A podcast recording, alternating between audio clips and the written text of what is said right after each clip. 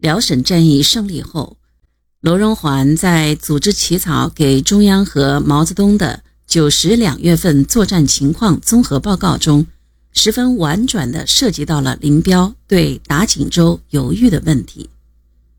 报告中说，后由蒋介石飞沈亲自指挥，从华北抽调独九十五师、六十二师全部。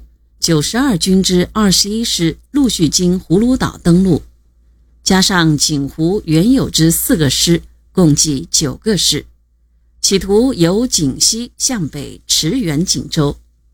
这曾使我们攻击锦州之决心一度发生顾虑，但这一过程共两三小时，即确定原来之决心不变。正在兴头上的林彪进屋，看到这段文字后，一声不吭，把稿子往桌上一放，转身就出去了。后来，这份报告以林彪、罗荣桓、刘亚楼的名义，于十一月八日上报中央。南下作战一波三折，毛泽东胸有成竹，一以贯之。林彪几经反复，千呼万唤，始南下。平心而论，林彪不是不想南下北宁路作战，他是想过南下作战的。他不仅想到出北宁路，甚至想出平城县、平绥县作战。但他的计划还是小打小闹，以两三个纵队南下作战，缺乏打大战和打坚城的气魄。他所担心和疑虑，乃至不愿意的是南下打锦州。林彪不愿打锦州，与他的经验有关。林彪善于打野战、打运动战、打机动战，但不善于或不太善于打攻坚战。东北三年，他在城市攻坚上总是教训多而成功少，他有点怵于城市攻坚。一九四七年六月攻四平，给林彪带来不小的震动。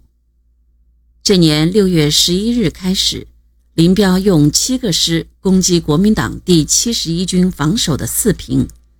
由于对守军的兵力和作战能力估计不足，没有集中主要兵力攻城，至二十日仅占领四平市西半部。这时，国民党援军十个师从南北两方面逼近四平，林彪只好下令撤退。此后一提攻城。林彪就心有余悸。三战四平没打好，林彪曾三次主动做自我批评，随即强调工程上要四快一慢，重点是“慢”字，强调对已完成防御准备的敌人总攻击开始的时间要慢。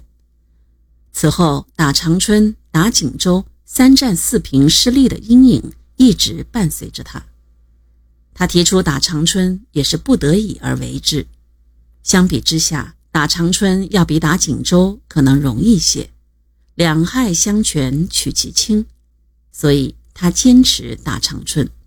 其实也不是真想打长春，原想诱敌出城而坚制，做不到，只好改为长困久围。如果林彪真的撤围锦州，就等于将东北的大门敞开，这是蒋介石求之不得的。果真回师长春，后果十分严重。陈云在一九八三年八月九日一次谈话里指出，如果按照林彪的打法，主力围困长春不得南下，以后占领了义县又不打锦州，而要回师长春。那就不会有辽沈战役，东北的胜利就不可能来得这么大、这么快。林彪内心深处没有南下打大仗的思想准备，尤其是决战的思想准备。他深知打锦州很可能要演化成一场大战役，而打大仗要有有力的后勤保障，在这方面林彪是没有底的。本来在酝酿南下时，林彪迟迟下不了决心。主要的顾虑就是：一、缺粮缺油，汽车只带了从后方南下单程的汽油；二、后方运输线太长，其战线从长春至北宁县昌滦段约七百五十公里；三、怕傅作义从关内北上，锦州攻不下，大量汽车、坦克、重炮会因无汽油而撤不出来。他坚持要华北两个兵团配合，就是顾虑到了这一点。